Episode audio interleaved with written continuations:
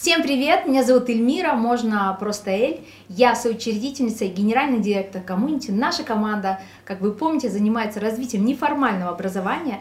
Что сейчас мы с вами делаем? Мы находимся, находимся на записи подкаста «Карма догонит». Это пятый выпуск.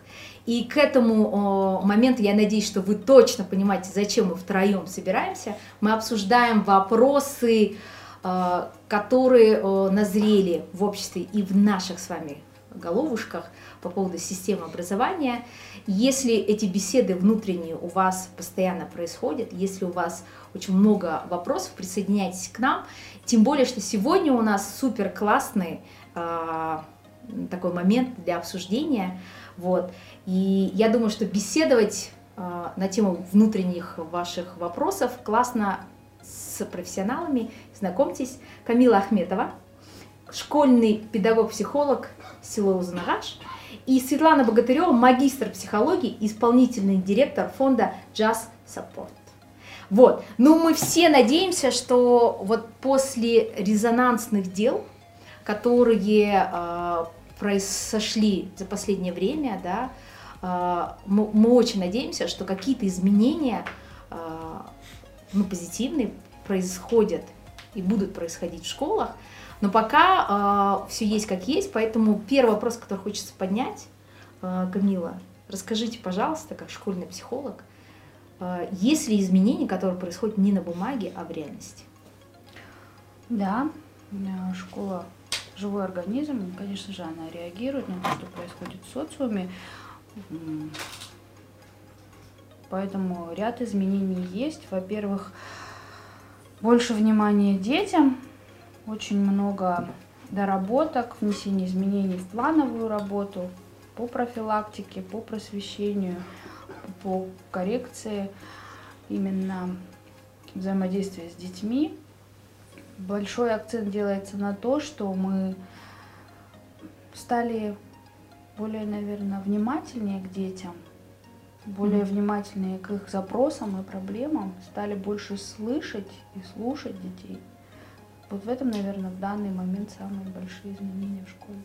Мне кажется, особенность вот э, нашей жизни сейчас, да, современной, это соцсети, и мы мнение друг друга мы можем такой делать, ну, research, благодаря тому, что друг друга читаем э, в соцсетях. Светлана, вот вопрос, который я же читаю тебя в соцсетях, не знаю, ты читаешь меня, нет, я тебя читаю. Вот, да, да. вот, я хотела спросить тебя, а, вот у тебя есть проект, в котором ты взаимодействуешь с большим количеством школьных психологов, Происходит ли на самом деле вот этот мониторинг э, ментального здоровья школьников? Ну, ты знаешь, сейчас это тренд. Это на самом деле в 2014 году была такая история, что три министерства совместно издали приказ о том, что это должно быть госпрограммой. Э, были привлечены международные организации, ЮНИСЕФ да, и так далее. Были программы и в целом э, фокус на это был поставлен. Другой вопрос, как это на местах оседает, да, каким образом это реализуется. Но в целом, да, в целом это идет. И, и вот больше тебе скажу, а, я сама просто бывший школьный психолог, я работала в 2001-2003 годах, учась в магистратуре, и вот эти вот два года сейчас по сравнению с тогда как-то больше понятно вообще, что это за люди, что они должны mm-hmm. делать, вообще зачем мы их всех придумали. Тогда вообще был такой дикий лес, и кто что хотел, тот то и делал. Сейчас вот сверху спускаются какие-то программы, это мониторится.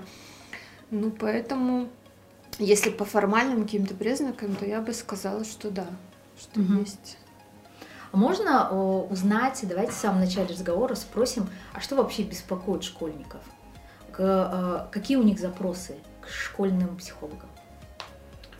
А, в основном сейчас ребята очень активно интересуются тем, как им распознать свои способности и как mm. этими способностями наилучшим образом эффективно воспользоваться, да, а, что они могут изменить в себе, чтобы получить конечный результат по выходу из школы и а, быть как профсориентированными, да, выбрать высшее учебное заведение. Вот это очень большой а, плюс, что дети стали обращаться.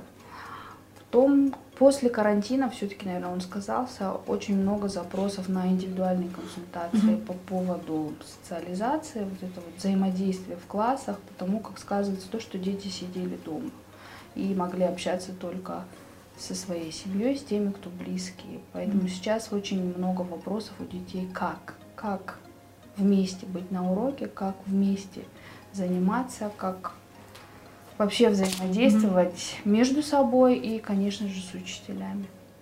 Светлана, скажи, какой а, основной стресс школьника сейчас? Ох, стрессов много. Ну, если топ-3, Давай, да, перечисли, да. топ- топ-3, это оценки и ЕНТ, Мгм. это отношения с родителями и это буллинг. Мгм. Ты буллинг поставил на третье место или это просто... Это не по значению, это вот, ну, те Мгм. вещи, которые чаще всего приходится обсуждать, потому что у нас еще проект с подростками есть, да, и есть чат, вот, где мы так неформально общаемся, и там это частенько всплывают такие штуки. Ну, не прям буллинг, да, то есть дети это не называют буллинг, да, ну, хотя сейчас уже все больше, потому что очень- чаще слышат да, слово, они слышат и проводят какие-то занятия. Ну, вот эти отношения в детском коллективе между собой. Мгм. Я почему спрашиваю, потому что а, хочется вообще э, ну, понять. э, мне кажется, у нас есть у взрослых свое представление, что для них важно и что может э, являться там стрессом, да. Потом есть же еще такая категория отдельная, это трев- тревожные родители, мы тоже об этом говорили э, на нашем подкасте. Получается, э, у, тревожных родителей вообще свой придуманный там иногда мир, да. Ну, иногда, мне кажется, придуманный, иногда, может, он реальный, не знаю. Поэтому хочется спросить, вот дети, когда обращаются, есть ли какие-то, ну, я не знаю вообще, можно ли это говорить, есть ли универсальные решения, но вообще, если, э, как мы можем совладать, как мы можем, не знаю, помочь, вообще это реально помогать? Ну, то есть, можно ли, надо с каждым индивидуально ребенком работать, или, или есть какие-то вот, ну, э, общие рекомендации для ваших коллег? Такой ты вопрос задала. Да? А На, вот на я 100 и люблю. миллионов, да? Но мы все хотим, чтобы была волшебная таблетка. Хоп, такой сделал, Да. все нормально.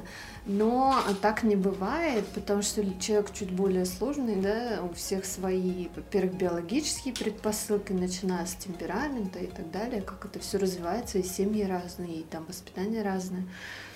Ну, есть какие-то более общие там вещи, детей, как Петрановская говорит, детей нельзя бить по голове, да, это общие вещи, и это нельзя никому и никогда. Есть конкретно специфичные для семьи, допустим, там какая-то своя динамика, свои отношения, тогда нужно там смотреть. Ну, в целом, вот наша программа, допустим, она для родителей, вот мы, которую делали с израильтянами, привозили их, там, обкатывали, все это. Там вот какие-то общие принципы, да, что такое а, ненасильственное общение, что такое осознанное родительство, какие-то штуки общие. Но опять же, родитель, зная это все, где-то в другом может слетать, прям индивидуальном, и тогда нужна индивидуальная коррекция. Ну, то есть оно, оно многоступенчатое, да, скажем так. То есть буллинг, он решается как динамика класса сначала, как коллектив. Потом уже это работа отдельно с, там, с агрессором, отдельно с объектом. Это другого уровня работа. То есть это все всегда м, есть общие вещи, есть глубже, глубже, глубже. Мгм. Камила? Да, соглашусь с коллегой. Все взаимосвязано, а особенно когда речь идет о школе. Я даже больше скажу, что здесь не только с классом, вообще со всей школой, потому как дети взаимодействуют не только тет-а-тет и в классе, но и между собой параллелях, и между параллелями. Поэтому это, наверное, на данный момент, да, одна из основных проблем, наверное, всех школ, как общешкольная проблема, не только проблема психологов. Мгм. Можно еще спросить, вот, например, вот я там школьник, слушаю этот подкаст, или я а, родитель школьника, да, и, и вот э, э, сейчас там я, я, я слушаю наш разговор и понимаю, что я ничего не понимаю, что должен делать школьный психолог. Вот есть какие-то вещи, с которыми точно надо идти к школьному психологу, а вот есть вещи, которые вы придумали, что школьный психолог это будет решать. Я тебе скажу, МОН даже не понимает. Не то, что мы с тобой сейчас не. Я специально готовилась сегодня. Есть такой 338 приказ, он э, оклал характеристики школьного психолога. Он был обновлен в апреле 2020 года. То есть изначально мы всегда жаловались, как НПО, писали там всякие письма, что размытая ответственность, тра-та-та, надо переделать. Они переделали, ну come on, лучше бы они не трогали, честное слово, потому что, ну, если почитать, да, там, э, ну, дичайшие какие-то вещи, да, во-первых, когда ты это прочитаешь, складывается, что это супермен некий, да, такой вот он все должен уметь, знать, там, детская нейропсихология, пат, это отдельные вообще специальности, которым годами люди учатся, а там это все как бы вот накидано в одну коробочку, это ты все должен знать. Потом, а, ну, такое понятие, как KPI, там вообще не существует. То есть, как оценить вообще, что делается, в каком объеме, хорошо это делается, плохо это делается. Ты и и с детьми, ты и с родителями, ты и психологическое благополучие, ты и инклюзия, ты и суицид, ты и буллинг. Еще туда приплели коррупцию, вплоть mm-hmm. до, как его, профилактику коррупции, да, ну, то есть вот как бы они считают, что это все реально. Один человек, во-первых, знать и уметь может, а во-вторых, при том, что в школе полторы-две тысячи детей, он успевать это еще и должен. Поэтому у меня здесь большой вопрос, если там не знают, как могут внизу знать, да, они как будто бы они побежали за это, схватились за это, за, тут спустили это, они срочно это закрыли. Вот так работа строится лоскутно, да, то есть там по факту, ну, чтобы вот пришел ребенок, получил там реально помощь психотерапевтическую, да, какую-то это утопия. А мы всегда это ждем от них. Вот, допустим, был случай, да, с ребенком что-то. Как? Куда смотрел психолог? Почему он не работал? Ну, блин, иди и работай, да, вот с этой инструкцией попробуй. Потом обсудим, да, что называется.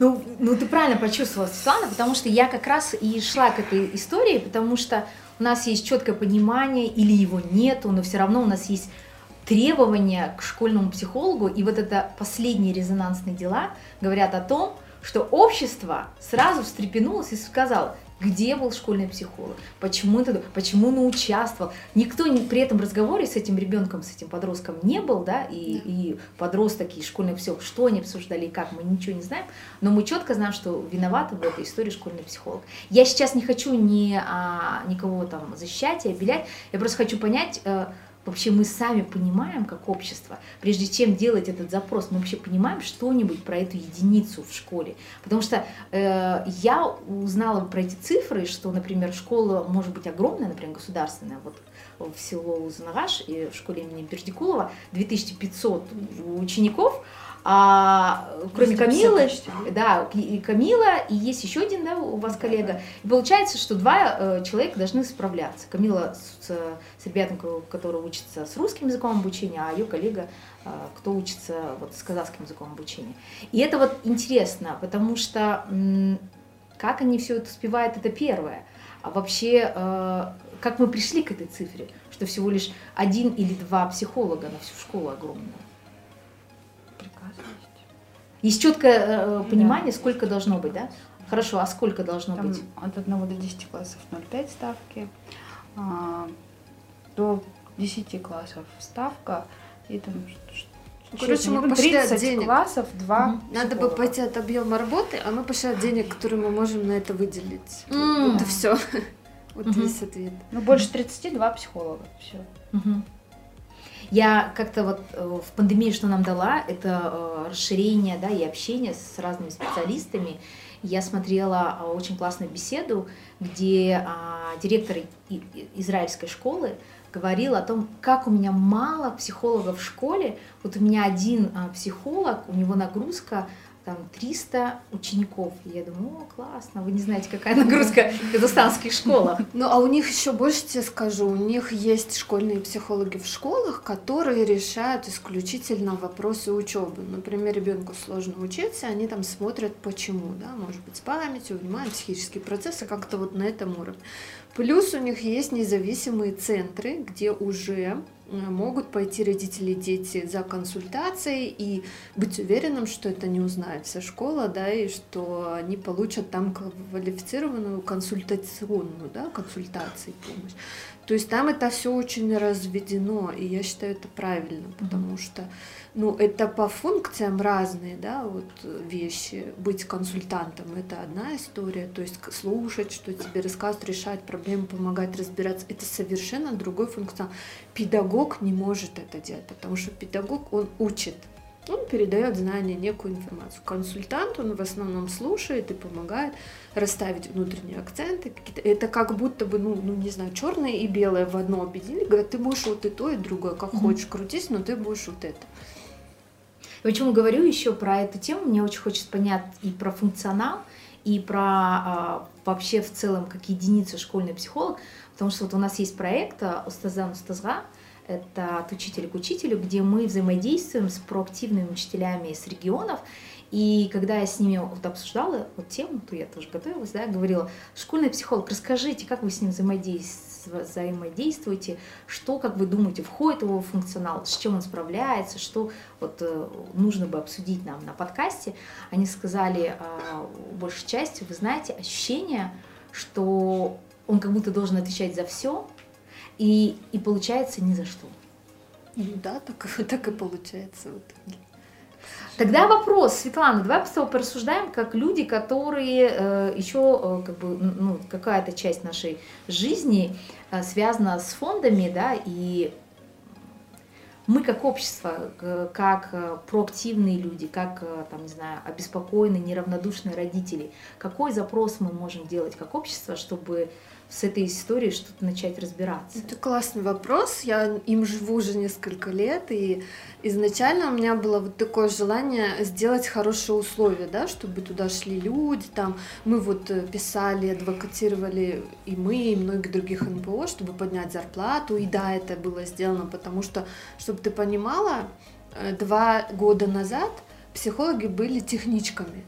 По штатному расписанию они относились к техперсоналу школы. И вот адвокация таких вот общественных организаций привела к тому, что их подняли в категорию педагоги, да, и, соответственно, зарплата подросла. То есть у меня была такая идея, что нужно вот улучшать как-то условия труда, там все такое. Сейчас я вообще уже на других позициях стою. Э, Халида Жигулова, известная правозащитница, рассказывала о модели британских школ, что там вообще нет школьного психолога, там есть консультант по детскому благополучию, который отвечает ну, на насущные какие-то детские запросы. Да? Вот там они поругались, раз идут туда, помогите решить там конфликт, что-то еще, что-то еще. И есть вот эти, как в Израиле, независимые mm-hmm. центры, где уже глубинная психотипи... ну, психологическая работа, где сами же учителя могут прийти эту помощь получить, потому что учителя страшно выгорают, mm-hmm. да, а там в этом центре, ну, как бы помощь. И плюс образовательные программы, то есть они периодически выезжают в какие-то школы, читают лекции там про буллинг, про то, про все. Вот, потому что, будучи под крылом директора, очень сложно быть самостоятельным, очень сложно свою какую-то, ну вот ты видишь этому ребенку нужно вот это, да, но ты не можешь часто это сделать, потому что, потому что, да, mm-hmm. есть куча факторов. Часть вот этой э, да, экосистемы. экосистемы. И поэтому я стою, наверное, уже вот на этой позиции. Все-таки нам надо думать, что в школах остаются какие-то совсем очень такие вот люди, как скорая помощь, знаешь, которые вот такие закрывают вопросы и делать какие-то независимые, опять же, государственные структуры, чтобы там была стабильность, хорошие зарплаты. Вот, допустим, в школе в Алматы у нас там 200, ну, под 300, там 250 школ, да, например. То есть вот не надо 250 психологов на город, пускай их останется 50, например, но это будут высококвалифицированные, с хорошей зарплатой, независимые, куда можно прийти, порешать свои дела, или же они будут, ну, там, условно, три отдела, да, там для школьников, для родителей, для учителей и плюс образовательных, да, какой-то. Ну, не знаю, то есть об этом можно узнавать, но вот я вижу, как будто бы это назрело. Подожди, Светлана, давай технически э, проговорим. Вот у тебя есть некое решение, я слышу сейчас, э, ну, например, как, я думаю, сейчас чиновник слушает, о, какое классно, сейчас сократим, чуть-чуть да. поднимем зарплату, да, да, и не 250, а 50 человек у нас будет, и контролировать их лечь, и еще придумаем какую-то еще надстройку. Расскажи, пожалуйста, вот в идеальной картине мира, почему эта система сработает, хотя как будто бы ты, наоборот, сокращаешь там, в пять раз э, школьных психологов да, Алматы. Да, да, да, ну потому что если честно, если мы сейчас проведем срез, сколько из этих специалистов реально работают, угу. оно так и получится. Ну, потому что люди все разные, и даже когда я провожу какие-то семинары для психологов, я вижу такую картину. То есть, когда ты проводишь для бизнесовых людей каких-то, ты, все хотят поближе сесть, слушать тебя, там задавать на меня, давай внимание на меня. Ну, то есть они понимают, что ценность, знания и так далее. Когда ты приходишь туда, там такое болотце, первые ряды вообще пустые, все сидят где-то там, телефоне, и потом некоторые приходят под ну вообще не сидели здесь, приходят и говорят, когда сертификат, где мой бумажка моя, да, то есть ну, по большому счету, к сожалению, очень разные специалисты. То есть есть реально горящие, которые хотят, которые ищут сами эту информацию, которые включены, которые... У меня ну, такие примеры даже есть, когда вот ребенка реально в семье прессуют, то есть родители вообще... А вот и только из-за того, что школьный психолог его слушает, он даже из дома там убегал, ночевал у нее, да, были такие вещи, когда дома там побои. И вот только благодаря ей она его там дотягивает до 18 лет, худо-бедный ребенок как-то встает на ноги, да, потом устраивается. Ну, что, ну, то есть это реальный буфер, как, без которого ребенок бы не знаю, по какой дороге пошел. Есть такие специалисты. А есть вот, вот другие. И поэтому я не вижу большой беды в сокращении, но то, то, что тот риск, про который ты говоришь, я тоже его вижу. Потому что, к сожалению, у нас все делается ну, для галочки, да, по большому счету. И вот здесь можно слить. То есть сейчас вроде бы ставки выбиты для каждой школы, это уже хорошо. А вот если это сейчас сократят, то потом вообще назад ничего не выбьешь. То есть здесь надо, наверное, чтобы если эта реформа была, то взялся бы за нее какой-то ответственный человек, который реально бы ну, отвечал за результат, а не просто так. Как Или в виде эксперимента мы делаем такую настройку, она государственная, да, и там набираем специалистов и как-то тестим это. Да, работает. лучше сначала создать этот центр, не сокращать никого, создать, если это взлетит, тогда уже думать, ну-ка, ну, лишние деньги все найдутся, куда потратить, да, вопрос в том, что пойди выбить туда. Но там еще хорошо, что психо... надо понимать, что психолог такая работа, ты не можешь просто закончить вуз и всю жизнь ехать на этих знаниях. Mm-hmm. Это постоянное обучение и постоянные супервизии. То есть кто-то более опытный должен смотреть и давать тебе обратно. Без этого нет развития как специалиста. Mm-hmm. И на базе такого центра это можно сделать, а на базе школы это не происходит. И они как бы как вещи в себе, каждый в своей ну, школе. Ну, что-то. Я ну, дружу, Светлана. Я Давай. хожу на супервизию. Окей, ну да, это какой-то отдельный случай, который... нет, мы работаем, и я точно так же у нас есть команда, мы работаем, палентовские группы, ну, это коллеги, прям, мы собираемся. Это, но, правда, там а, города нет, Алматинская область, но мы обмениваемся опытом, и какие-то сложные вопросы, те же самые тяжелые жизненные ситуации детей мы как инкогнито, но обсуждаем эти вопросы. И мне кажется, Приходим коллективно очень, к мнению, рада, что это да, есть. потому что бывают вопросы, да, когда кажется... мы не можем единолично, допустим, я, потому что я понимаю, что я западаю, потому что я этого ребенка знаю с первого по десятый класс, я западаю туда, да. Бывает, что родителей я знаю и тоже ухожу где-то, я понимаю, да.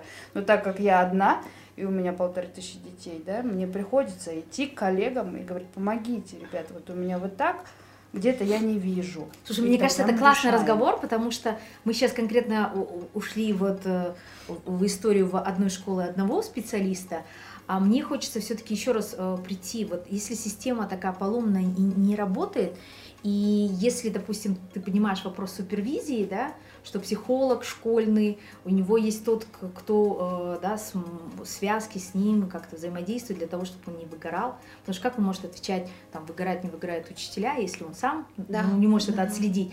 Вот, если, э, условно, там, создадут такой центр, и я не знаю, это будет KPI или как какая-то такая структура продуманная, где будет этот контроль, точно ли происходит это, не для галочки, да, то есть мне кажется, вот эти вопросы это важно а, а, задавать, потому что иногда, особенно в государственной школе, когда ты сталкиваешься с школьным психологом, Камила, не про тебя вообще, да, то ты, ты понимаешь, что, ну да, понятно, почему человек пошел в отцу. Это ему явно нужен собственный На самом деле, в этом профессии все идут решать свои проблемы сначала, а потом уже. Ну, поэтому есть требования, что должна быть личная терапия, должна быть вот эта супервизия. Не, сейчас есть эти требования, Камила? Сейчас нет. Я вот тебе привела пример, какие есть требования. Ты почитаешь, у тебя волосы станут дыбом, кибер как-то не кибербезопасность, а что-то еще кибер они должны, да, и вот это все.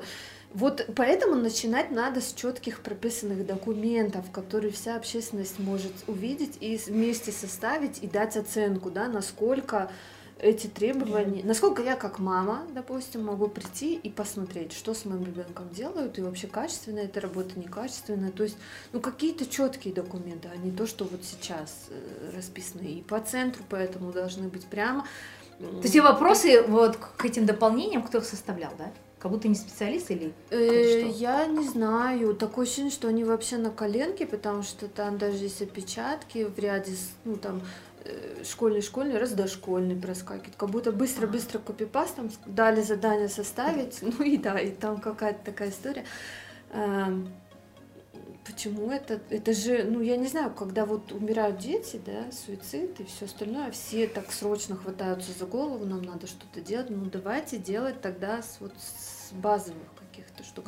Давайте не сливать на этом уровне эти задачи, давайте привлекать тех же НПОшников. Не надо внутри себя вещь себе, да, НПО сейчас достаточно открытые структуры, которые идут на это вы только берите, что называется, да. Угу. Давайте сотрудничать, давайте вместе это делать, придумывать. Ну вот мы, допустим, возили представителя МОН на стажировку в Израиль, чтобы она увидела своими глазами эту систему, как что работает. То есть была возможность перенимать опыт, перенимать эту документацию даже, по которой они там все работают. Мир открытый, нужно только хотеть. А в итоге, как там история дальше? Человек, Чиновник уволился. Человека ротировали и, и все, да? Да сожалению, да. Ну, ты знаешь, да, это не единственный случай, когда у нас с министерством такая история, что люди стажируются, возвращаются на свои рабочие места, потому что там происходит, он уходит, и, в общем, ничего не передается. Поэтому это какая-то, как будто бы заколдованный круг и нерешаемая проблема. Ну, хочется, чтобы там наверху появился кто-то, кто захочет брать ответственность за этот вопрос, потому что у нас, как правило, почему это все кидается из инстанции в инстанцию, потому что, не дай бог что, крайним всем прилетит, вплоть до увольнения и так далее. Так вот какая-то карательная история. Угу. Если бы это было, если бы у нас было разрешено делать ошибки, да, справа на ошибку, угу. дальнейший анализ и выводы, мне кажется, было бы чуть по-другому. А у нас чуть что, сразу всех уволить, всех снять, все, конец света, штрафы. Ну, как бы вот сама культура, во-первых, а во-вторых, нужен какой-то идейный, да, кто вот не просто Э, потому что мне сказали, я сейчас напишу эти инструкции, а кто сам захочет, скажет, ну блин, я же могу во всей стране сделать классную реформу, давайте я сделаю. Ну какой-то такой вот, да, в, ну, ты считаешь, что это про историю, про политическую волю, да? Я думаю, про ценности тех, кто этими занимается вопросами. То есть вот когда есть внутри этот огонь и желание делать, возможностей, мне кажется, много. Угу.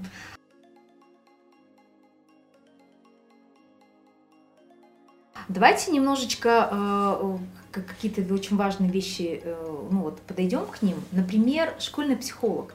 Какие у него, э, условно, потребности, в каких ресурсах, в чем он нуждается, не знаю, какие у него дефициты?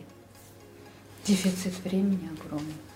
Колоссальный дефицит времени наверное, условий даже по проведению вот этих профилактических мероприятий, тренингов, да, но вот благодаря вам решаем этот вопрос. У нас в школе, к счастью, появился центр, где мы можем да, взаимодействовать с детьми. Но опять же, вот возвращаясь к тому, что времени, да, вот это вот единица психолога, нас двое, но у нас 2500 учеников, 250 учителей, и вот этот вот временной ресурс, он вот никак, я просто физически не могу 99 классов воткнуть в свою рабочую неделю, да, а тем более детей. А никто не отменял индивидуальные занятия там, где это действительно требуется. Возвращаясь к тому же вопросу суицидальных наклонностей группы риска, а сейчас очень остро стоит вопрос также и с девиантным поведением, поэтому приходится, вот как смотрите, не работаете, да, приходится где-то идти на компромиссы и очень часто, потому что вот я реально физически не успеваю выполнить даже тот план, который мы ставим в сентябре. В сентябре мы с коллегой, когда составляли план и потом утверждали его в районо, мы тоже говорили о том, что есть школа на 500 детей, а есть на 2 500, и мы реально не можем воплотить этот план в жизнь.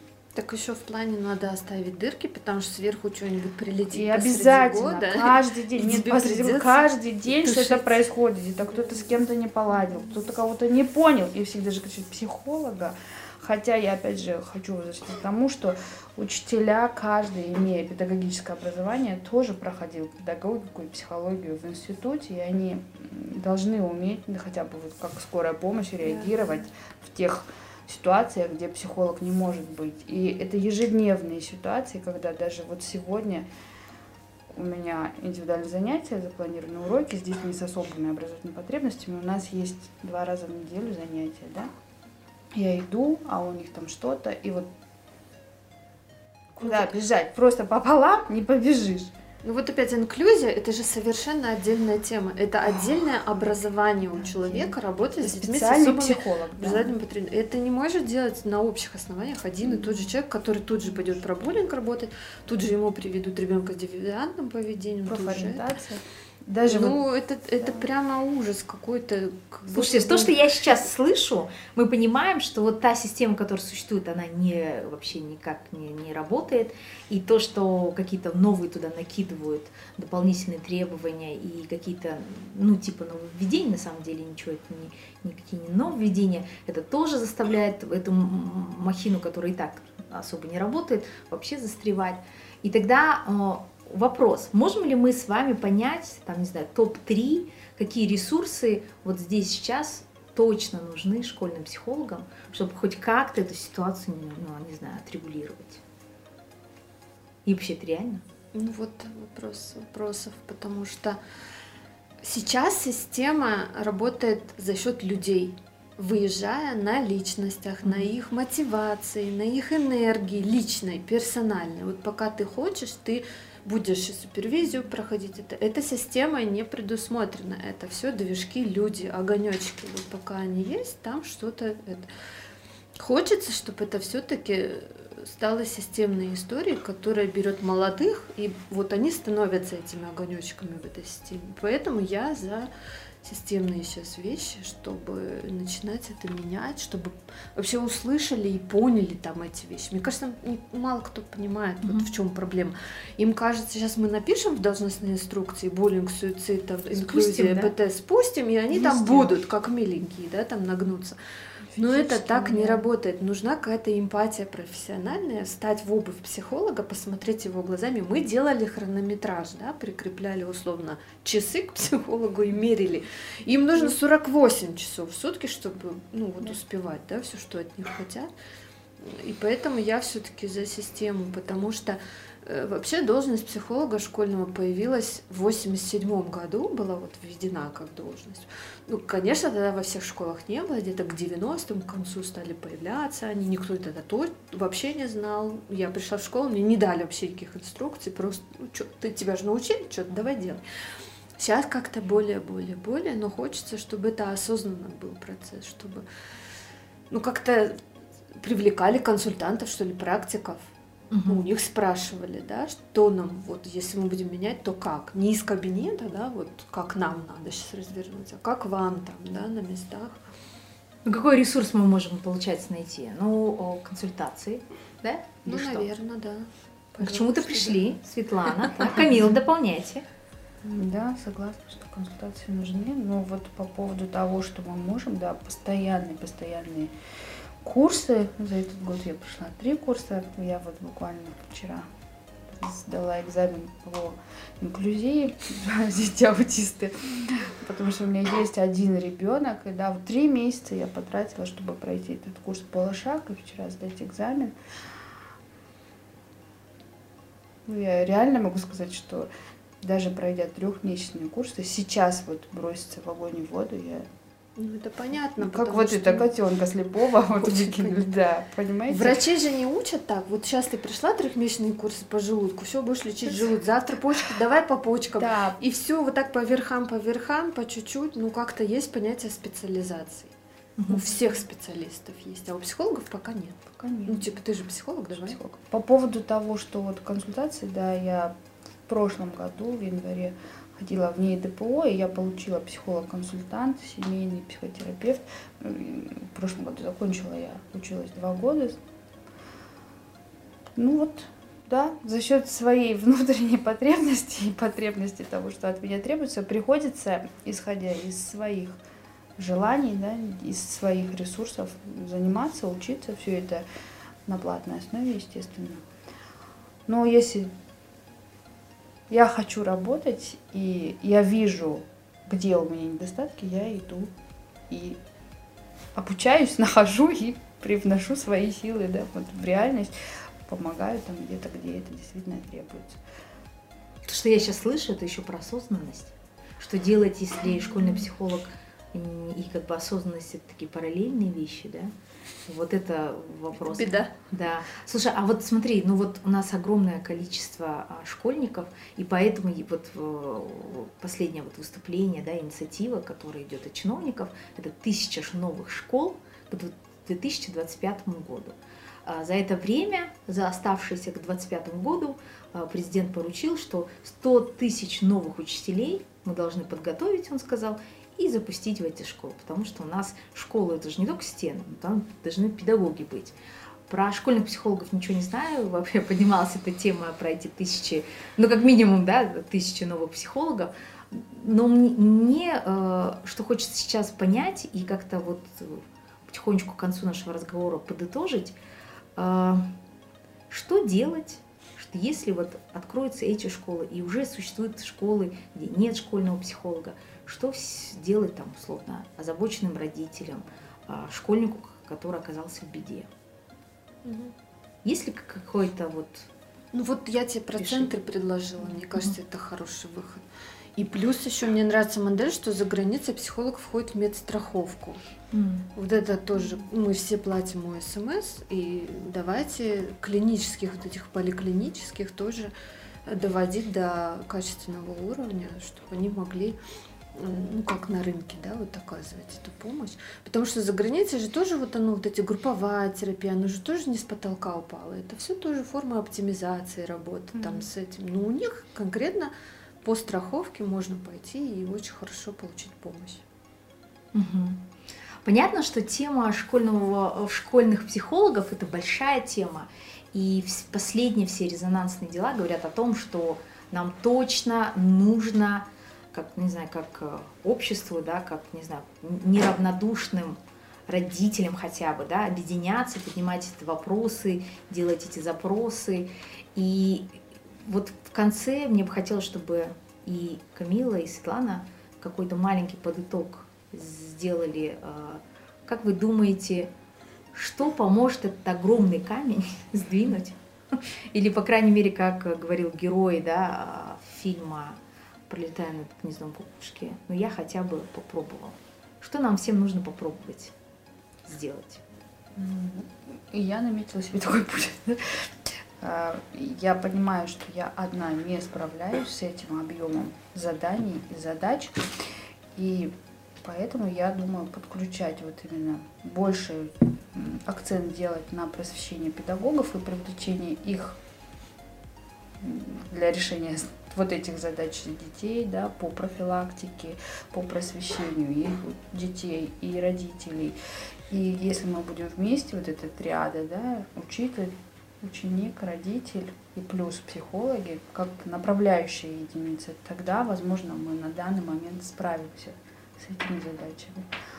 А в будущем, да, супер, если будут такие центры, это прям классно, потому что сейчас нам на самом деле вот так Некуда особо, да? Да, да особо. Угу. Светлана, давай, э, ты можешь вот сейчас рассказать в идеальном мире, как могло бы случиться, и чтобы у нас случилось счастье. Ты знаешь, я не верю в идеальный мир, я верю в то, что мы живем в реальном, который мы можем менять. Я думаю, мы как вот организации гражданского сектора должны не только какие-то болячки вот эти подмечать, слабые места, мы должны объединяться, потому что одной организации не под силу как-то с госмашиной, да, в диалоге состоять, разрабатывать четкие схемы, да, я думаю, если мы предложим готовую концепцию таких, например, центров, то ее проще будет двигать, чем просто идею, да, центров. Вот как-то нам надо всем, э, если мы хотим другое общество, надо выстраивать его в своих там действиях, в документах, предлагать искать э, союзников, может быть, мы найдем тех людей, которым тоже, ну, там, да, это интересно. И, возможно, это все вместе вот так мы продадим. Потому что я верю в системность. Я безумно уважаю вот таких, как Камила, психологов, которые горят, которые делают, которые стараются. Это же видно, да, по человеку, что mm-hmm. вот, ну, уровень специалиста. Но мне не хочется, чтобы это выезжало на отдельных людях. Мне все-таки кажется, что правильный вариант, когда это будет системно. Ну, работающая система это как раз про то, что мы учитываем, что люди бывают разные, да, и там, не знаю, с утра плохое настроение, еще что-то случилось, да, там, не знаю. Да, и потом, скорее, для меня система это какой-то набор процедур, форм работы, документов, куда человек, попадая, как огурчик в рассоле начинает маринаться, становится таким, как Камила. Но не потому, что он сам этого хотел, потому что система так сделана, что по-другому там, ну вот никак, да. Хочешь в этой системе быть? Давай развивайся, давай там то, давай там то. А сейчас система больше поощряет вот пассивное заполнение бумаги, вот это все. Ну, не должно так быть. Вот так. Друзья, что хочется сказать? Мы все понимаем, что темы, которые поднимаются на подкасте «Карма догонит», огромные.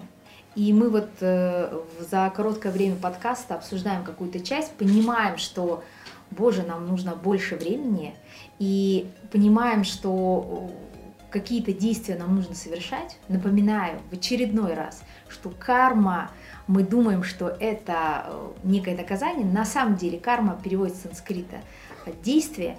Я за то, чтобы мы начали обсуждать действия, не оценивали хорошо или плохо что-то, а именно совершали действия, хотя бы задавали вопросы, а, кстати говоря, про вопросы, вы можете в тут комментариях сразу задавать вопросы. Я буду потом тегать Камилу, Светлану, говорить, это персональные вам а, вопросы. Давайте будем отвечать, чаще встречаться.